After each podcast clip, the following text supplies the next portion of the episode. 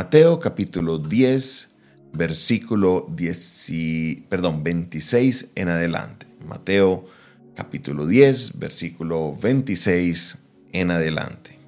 Y dice la palabra del Señor de la siguiente manera. Así que no los temáis, porque nada hay encubierto que no haya de ser manifestado, ni oculto que no haya de saberse. Lo que os digo en tinieblas, decidlo en la luz, y lo que oís al oído, proclamadlo en las azoteas. Y no temáis a los que matan el cuerpo, mas el alma no pueden matar. Temed más bien a quien puede destruir el alma y el cuerpo en el infierno. No se venden dos pajarillos por un cuarto, con todo, ni uno de ellos cae a tierra sin vuestro Padre. Pues aún los cabellos de vuestra cabeza están todos contados. Así que no temáis, más valéis vosotros que muchos pajarillos. Cualquiera que, pues, me confiese delante de los hombres, yo también le confesaré delante de mi Padre que está en los cielos. Y cualquiera que me niegue delante de los hombres, yo también le negaré delante de mi Padre que está en los cielos. Amén. El día de ayer estábamos viendo cómo Jesús les hablaba a los discípulos de unas persecuciones que se vendrían, de persecuciones que llegarían. ¿Por qué? Porque pues ellos al predicar a Jesús se vendrían muchas cosas en contra. Bueno, y todavía lo vemos el día de hoy, como cualquier persona que decide predicar de Jesucristo, vienen ciertas situaciones que no son muy agradables. Pero ese es el precio que debemos pagar, esa es la cruz que debemos llevar. Eso es lo que nosotros debemos comprender de la vida cristiana, que no todo va a ser color de rosa, no. En el mundo tendréis aflicción, nos prometió Jesús, pero confiad, yo he vencido al mundo.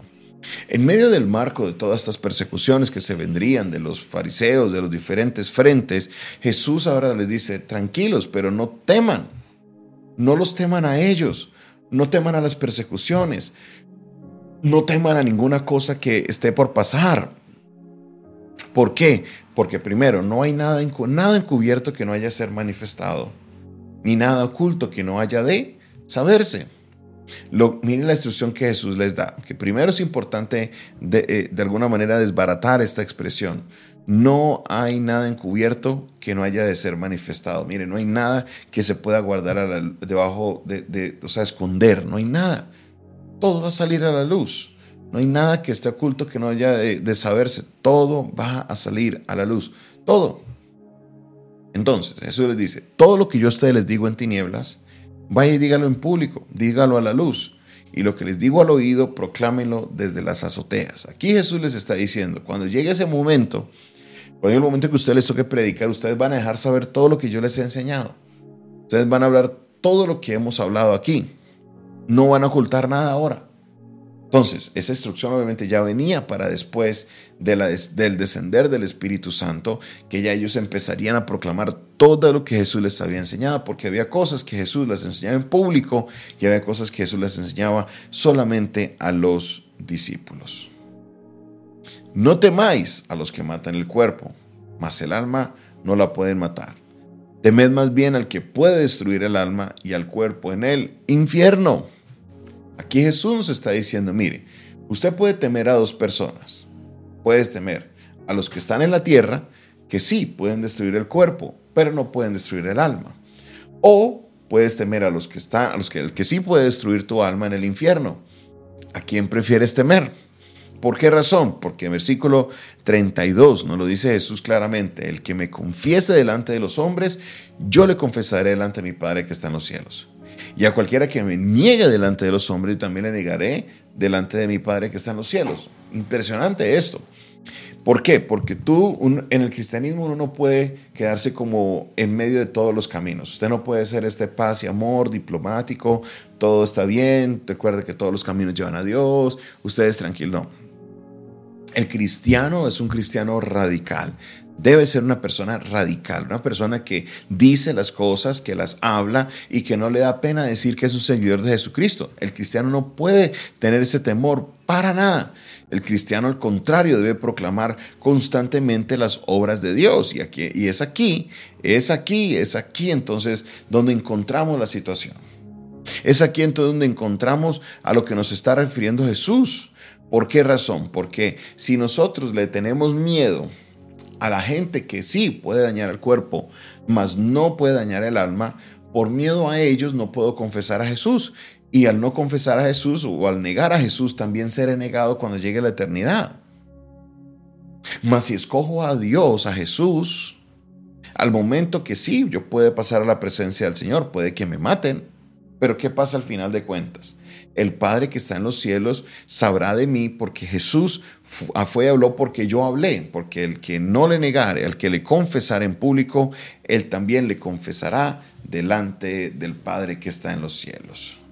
Impresionante esto. ¿Qué camino escoges tú el día de hoy? Si es cierto que le tenemos miedo a las pruebas, a las dificultades, a todas estas cosas que Jesús nos promete que se van a venir encima. Pero ¿a quién le tienes miedo realmente? Si Jesús nos enseña, si le vas a tener miedo a alguien, téngale miedo mejor al que sí te pueda hacer daño en el infierno. A Él téngale miedo, porque una vez estés en la eternidad, no hay nada que hacer. Pero mientras estés en el reino de los cielos, ustedes tranquilos, porque el Padre Celestial también cuida de nosotros. No valemos más que unos pájaros, le está diciendo Jesús a los discípulos. ¿Qué, qué lado escoges el día de hoy? Hoy te invito y te reto para que escojas el lado de Jesús. Sin importar cualquier persecución, sin importar lo que se venga, tú seguirás a Jesús y Él te dará la ayuda para poder sobrepasar todas estas cosas que nos pueden pasar en el nombre de Jesús. Proclamemos a Jesús, prediquemos a Jesús, véngase lo que se venga, levántese lo que se levante, porque Jesús es la salvación y yo no negaré a mi Salvador. Yo no negaré no negaré al que dio su vida por mí. Lo proclamaré y si se vienen situaciones adversas, que se vengan. Que se vengan, ¿por qué?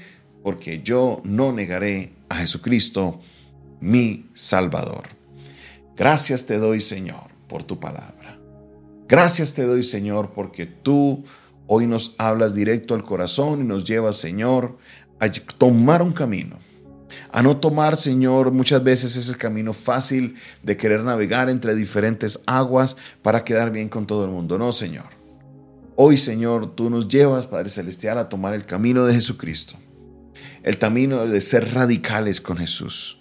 De no importar quedarnos callados, sino de hablar, de estar siempre compartiendo tu palabra de una y de otra manera con los que están a mi alrededor. Sabemos que se vendrán problemas, Sabemos que se vendrán dificultades, sí, sabemos eso, pero sabemos que contigo, Señor, saldremos adelante. Poderoso Dios, te damos la gloria, la honra y toda la alabanza en esta hora de la mañana. Glorifícate, Señor. En el nombre de Jesús. Amén y amén.